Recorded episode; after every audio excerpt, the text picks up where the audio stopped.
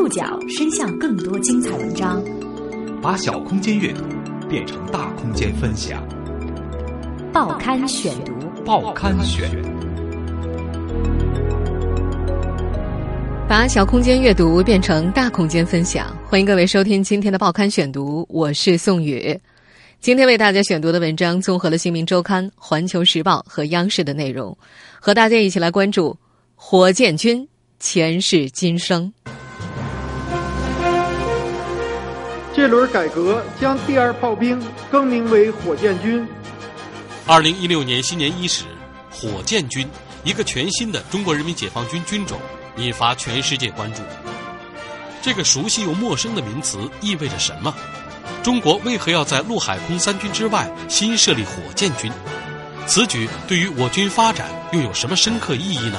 以前可能提起第二炮兵，知道的人知道，不知道的人不知道这个部队究竟在做什么。但是如果提起火箭军，大家都知道它是导弹部队。报刊选读，今天和您一起了解火箭军前世今生。二零一六的新年注定会载入史册。在新年头两天，先是国产航母首次得到了官方证实，紧接着又传出了中国人民解放军第四军种火箭军诞生的消息。二零一五年十二月三十一号，中国人民解放军陆军领导机构——中国人民解放军火箭军、中国人民解放军战略支援部队成立大会在北京举行，中共中央总书记。国家主席、中央军委主席习近平向陆军、火箭军战略支援部队授予军旗并致辞。成立陆军领导机构、火箭军战略支援部队，是党中央和中央军委着眼实现中国梦、强军梦做出的重大决策。是构建中国特色现代军事力量体系的战略举措，必将成为我军现代化建设的一个重要里程碑，载入人民军队史册。二零一六年元旦，国防部新闻事务局局长、国防部新闻发言人杨宇军就深化国防和军队改革有关问题接受了媒体专访。考虑到第二炮兵。实际上担负一个军种的职能任务。这轮改革将第二炮兵更名为火箭军。火箭军是我国战略威慑的核心力量，是我国大国地位的战略支撑，是维护国家安全的重要基石。我们将按照火箭军的职能定位和使命任务，努力建设一支强大的现代化火箭军。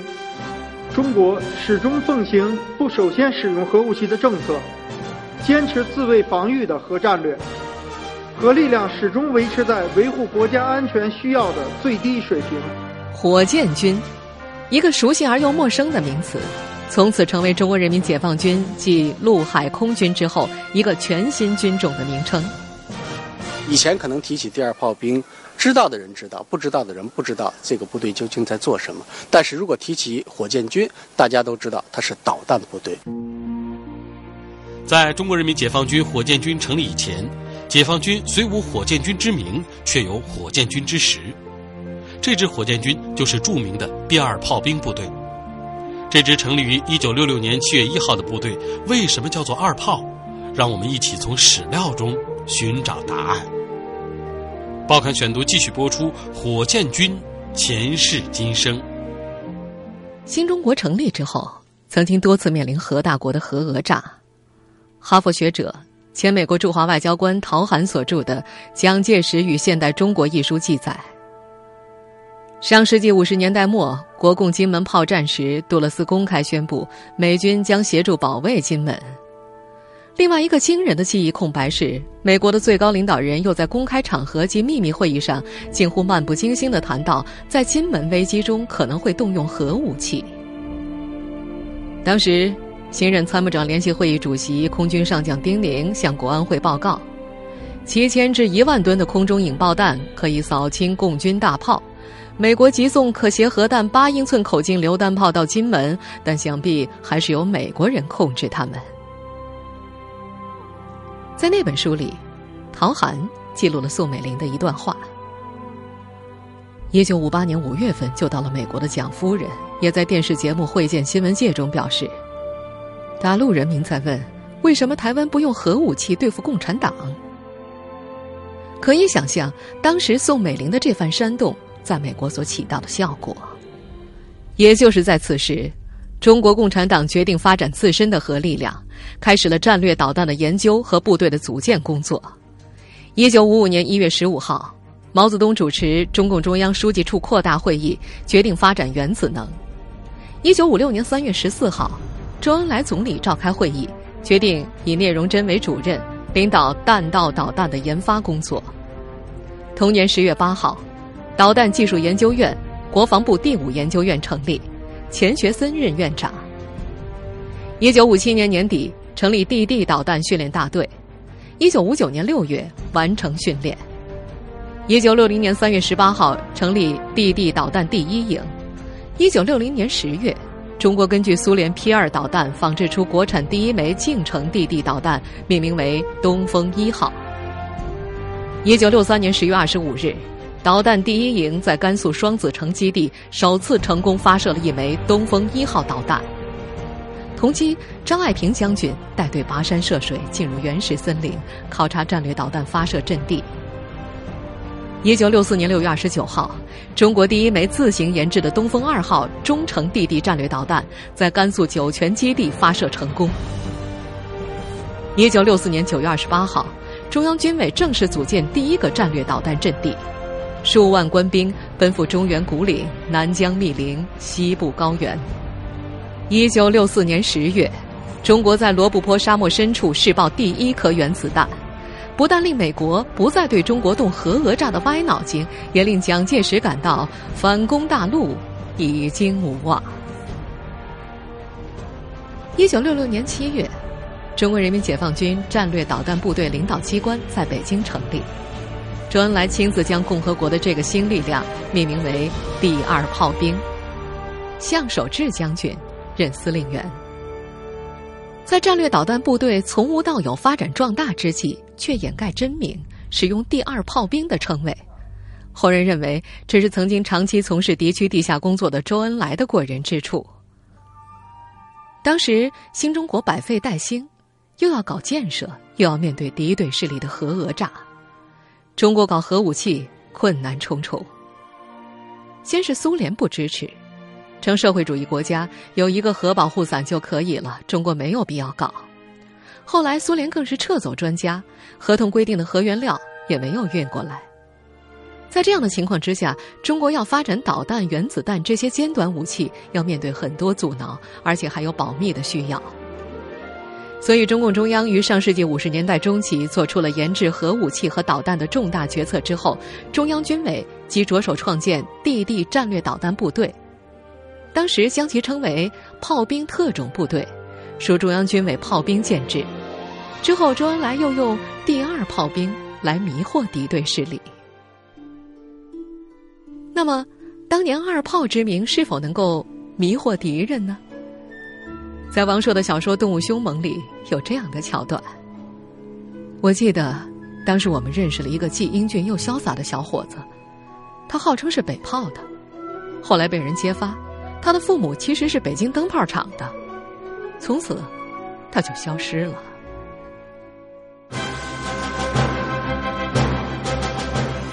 这支引发全世界关注的火箭军是如何成立的？在回答这个问题之前，我们先要来梳理一下中国人民解放军的指挥系统。报刊选读继续播出：火箭军前世今生。成立于一九六六年七月一号的中国人民解放军第二炮兵部队是中央军委直属的特殊兵种，部队首长为正大军区级。此次二炮更名为火箭军，看似字面上的更改，实际上将二炮这一特殊兵种提升到了与陆海空军并列军种的地位。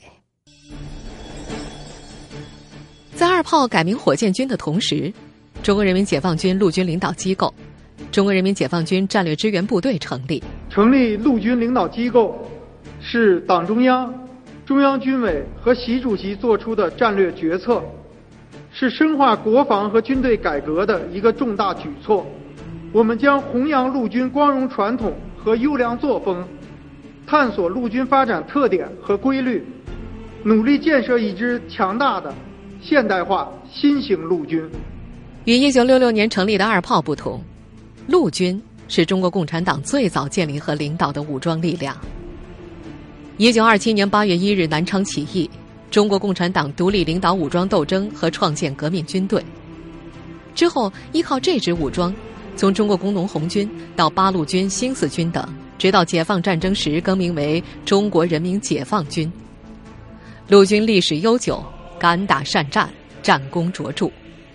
新中国成立之后，无论朝鲜战争还是之后一九六二年的中印边境战争、中苏珍宝岛之战、对越自卫反击战等等，陆军都是主战部队。由此也形成了解放军颇为特殊的管理体制。未设立独立的领导机关，领导机关职能由解放军参谋总部、总政治部、总后勤部、总装备部代行，七大军区直接领导所属陆军部队。纵观历史，解放军陆军长期以步兵为主，之后逐渐拥有了骑兵、炮兵、工程兵、通信兵、装甲兵和防化兵。自从上世纪八十年代以来，增设了陆军航空兵、电子对抗兵等兵种，而骑兵等又渐渐退出了历史舞台。经过多年建设，陆军已由单一兵种发展成为诸兵种合成的现代化陆军。成为既能独立遂行作战任务，又能与海军、空军、二炮联合作战的强大军种。二零一三年四月发布的《中国武装力量的多样化运用国防白皮书》显示，陆军部队包括机动作战部队、警卫警备部队、边海防部队和预备役部队等。陆军机动作战部队包括十八个集团军和部分独立合成的作战师旅，有八十五万人。在军事改革之前，有评价认为，解放军的军事模式是大陆军主义。有媒体梳理出，大陆军主义的主要表现就是在行政等级上。二炮、海军、空军三者司令部均属于大军区级单位，而陆军七个军区全部属于大军区级单位。也就是说。整个解放军的海军或者空军，在行政层级上，其实仅仅和北京军区、南京军区、沈阳军区、兰州军区、成都军区、济南军区、广州军区这样的大军区相等。海军所属的东海、北海、南海舰队的等级要低于大军区。尽管此前海军司令员、空军司令员都属于中央军委委员，但是同样属于军委委员的四总部领导都为陆军出身。而七大军区司令员和政委全部为陆军将领，换言之，就是陆军的地位要高于海军、空军以及第二炮兵部队一个层级。历史、技术、国家战略上三方面的原因造成了这种情况。然而，随着国防现代化进程的加快，作为一大军种的陆军继续由四总部代行领导职能，已无法进一步加快陆军现代化建设步伐。也无法为健全联合作战指挥体制创造条件，由此组建陆军领导机构就成为深化国防和军队改革进入实施阶段后的重要一环。杨宇军称，这有利于军委机关调整职能、精简机构人员。在中国人民解放军陆军领导机构、中国人民解放军火箭军、中国人民解放军战略支援部队成立大会举行以后，陆军。火箭军和空军、海军并行为四大军种，由此进一步理顺了解放军的指挥系统。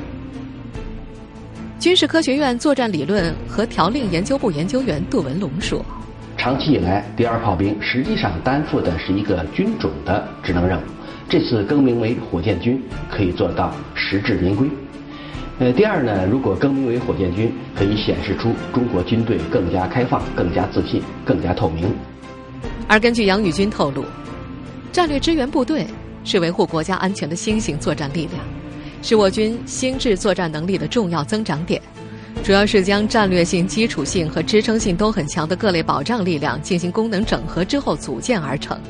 成立战略支援部队，有利于优化军事力量结构，提高综合保障能力。我们将坚持体系融合、军民融合。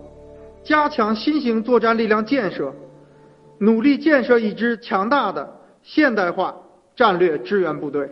位于北京西城区新街口外大街的二炮总医院，已经于二零一五年十二月三十一号撤下了第二炮兵总医院的门牌。现场的施工人员介绍，这家医院将正式改名为火箭军总医院。而位于武汉的二炮指挥学院何时更名尚不得知。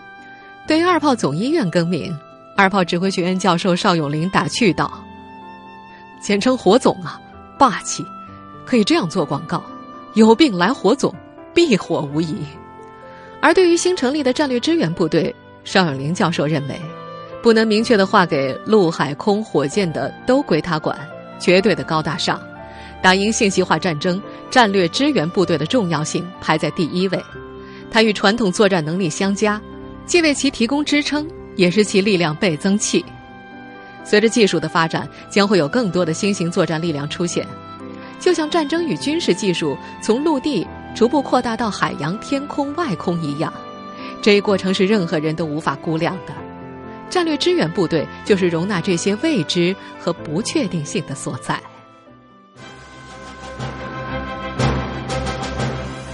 在本轮军改中，二炮为何要更名为火箭军？在中国人民解放军火箭军成立以前，全世界都有哪些国家有火箭军？报刊选读继续播出：火箭军前世今生。在本次军改当中，二炮。为何要更名为火箭军呢？有军事观察人士表示，这可能是由于二炮的称谓已经渐渐无法适应解放军未来的战略需要。在中国人民解放军火箭军成立以前，全世界仅有苏联与之后的俄罗斯以及朝鲜有火箭军的称谓。作为前苏联的战略打击力量，其战略火箭军不仅下辖众多的陆基导弹部队，还有战略核潜艇。和战略空军部队，真正实现了陆海空三位一体的立体核威慑力量。至于朝鲜，于一九九九年成立人民军战略火箭军，据称有九个旅，最初有炮兵指挥局开设三大训练所，再由训练所进一步发展壮大，不断扩充，最后形成类似导弹旅这样的基本打击力量。朝鲜曾经多次警告要动用战略火箭军来进行威慑。有军事观察人士认为，目前中国面临的国际安全形势不容乐观。以美国为首的潜在对手对中国战略打击力量尤为重视，打着应对朝鲜核威胁的幌子，不断在中国周边部署反导系统。醉翁之意不言而喻。在这种背景之下，此次中国火箭军的成立是否会参考前苏联战略火箭军的有益经验，无疑十分值得期待。即便是。军事高度发达的美国，它真正的军事强权的基础是什么？是它的四千多枚的核弹头。现实的情况是，核力量作为国家安全的主要保障，没有受到影响。同时呢，战略打击力量的核常兼备和远程精确打击能力的需求，也更加的急迫。至于新成立的火箭军与之前的二炮有何不同？习近平强调，火箭军是我国战略威慑的核心力量，是我国大国地位的战略支撑，是维护国家安全的重要基石。火箭军全体官兵要把火箭军的职能定位和使命任务，按照核常兼备、全域设战的战略要求，增强可信可靠的核威慑和核反击能力，加强中远程精确打击力量建设。增强战略制衡能力，努力建设一支强大的现代化火箭军。众所周知，中国的核常导弹部队，比如东风系列、巨浪系列，一直以来都扮演着威慑潜在对手的重要角色。军事观察人士表示，新成立的火箭军。如果能够统合战略核潜艇以及战略轰炸机部队，甚至空天防御部队，无疑将有效简化实施立体作战任务的流程，极大提高中国整体战略威慑能力。对于打破潜在敌人对我国的战略封锁圈，具有极大的现实意义。举个例子，在去年的演习当中，俄罗斯东部军区的战略火箭部队通过海军的情报监视侦察系统，为战略火箭部队提供目标指引和引导。随着二炮升格为火箭军，未来与其他军兵种的连战模式将日益的普遍。和前苏联、俄罗斯的战略火箭军相比，中国人民解放军火箭军的名称前面没有“战略”两个字。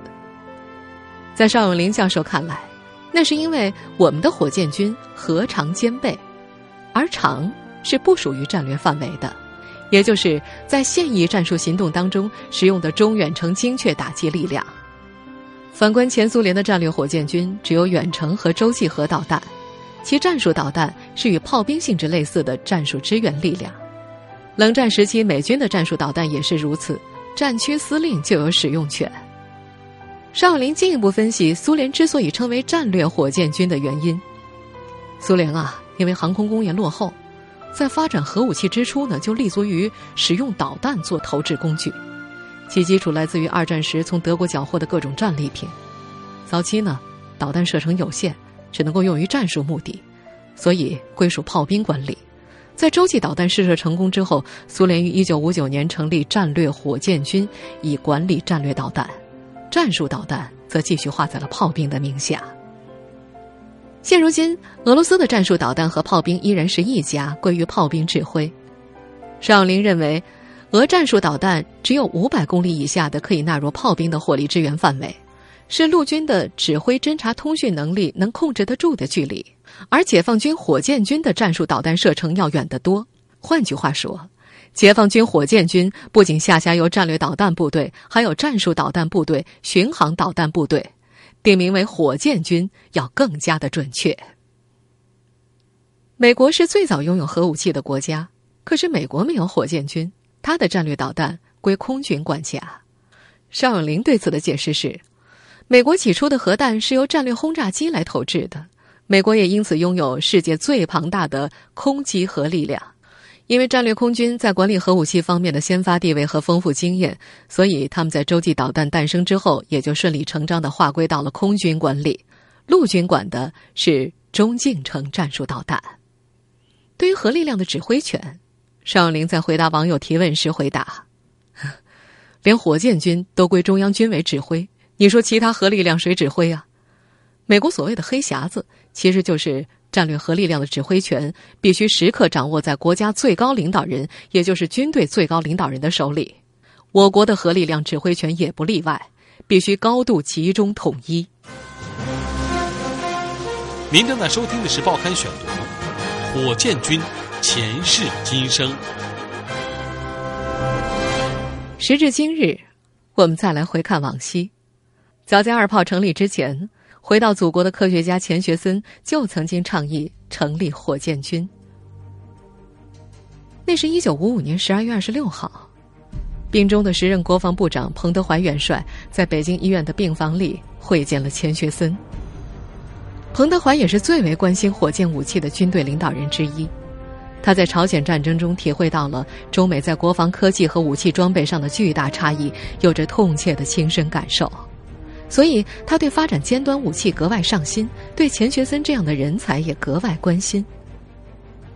那天，钱学森回答了彭德怀关心的导弹研制的一些关键问题，这让彭德怀看到了中国导弹事业的希望。彭德怀还指示陈赓，邀请陈学森给军队高级干部讲课。一九五六年元旦，钱学森给解放军高级将领讲课。几位元帅贺龙、陈毅、叶剑英、聂荣臻也到场听课。根据记载，钱学森在讲课的时候，在黑板上写下了“火箭军”几个字。他说：“这火箭军，也就是导弹部队，是一支不同于现有的陆海空三军的新型部队，是一支能够远距离、高准确度命中目标的部队，是现代化战争中极其重要的后起之秀。”钱学森甚至大声疾呼：“中国人完全有能力自力更生，制造出自己的火箭。我建议中央军委成立一个新的军种，名字可以叫做火军，就是装备火箭的部队。”一个甲子过去了，而今迈步从头越，得以证明的火箭军，诚意。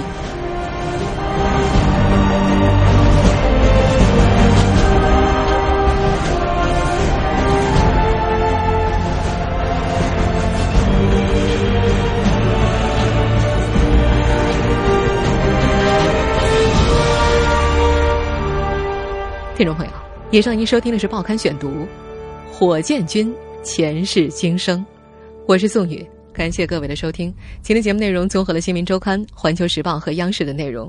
收听节目复播，您可以关注《报刊选读》的公众微信号，我们的微信号码是《报刊选读》拼音全拼，或者您还可以登录在南京 APP 和喜马拉雅 FM 关注我们的节目。明天见。